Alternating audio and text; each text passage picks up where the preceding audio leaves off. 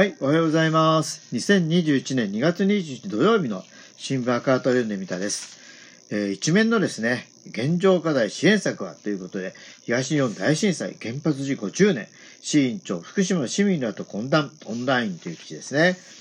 東日本大震災と東京電力福島第一原発事故から10年にあたり、日本共産党の C 加藤委員長は26日、福島県の住民や市民団体の代表者とオンラインで懇談し、現状と課題、具体的な支援策などを聞きましたということですね。えー C 氏は1、原発事故そのものの現状、2、避難者の実情、3、賠償問題、4、なりわいの再建、5、子どもと教育の問題などの実情と課題を、えー問いました。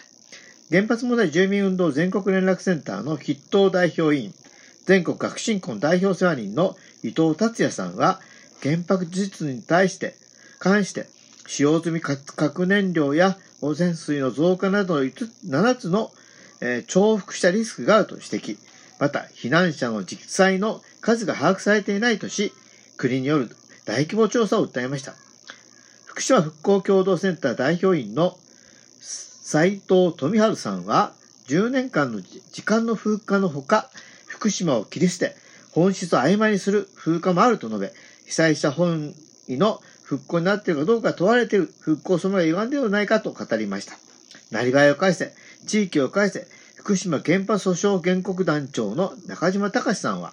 賠償問題について、国が賠償基準を定めた中間指針は不十分だと指摘。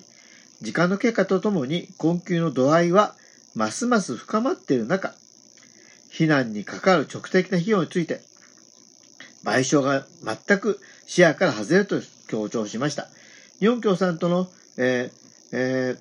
ー、馬場、これなんて言うんですかね、あ糸編に関というね、えー、浪江町議は、えー、浪江町で被災者の切り捨てが進む中、暮らしと地域コミュニティがズタズタに壊されたと語り、生活保護受給世帯が2015年に世帯から昨年12月で82歳世帯と41倍増えたとし、町民の孤立と孤独、貧困が深刻になっていると訴えました。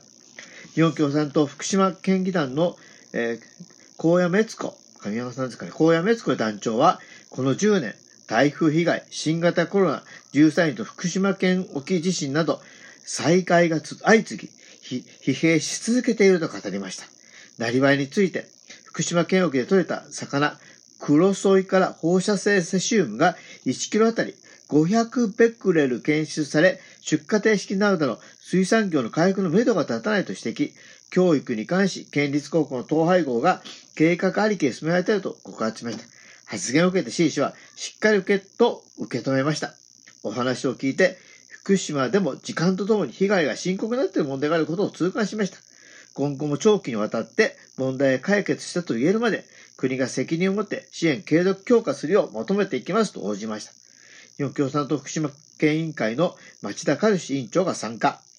笠井明衆院議員、岩渕智参議院議員が同席しましたということですね。ね10年といっても本当にちょっと前、ね、まだまだ全然問題解決してない。ましてやね、この第一原発、あの、福島第一原発の件はね、今もね、本当にどうなってんだってわからないことがあるという点でですね、非常にですね、えー、まだまだこれからの課題だということを非常に感じました。ということで、新聞赤旗読んでみた2021年2月27日、えー、一面の、えー、現状課題支援策ということで、えー、東日本大震災原発事故10年、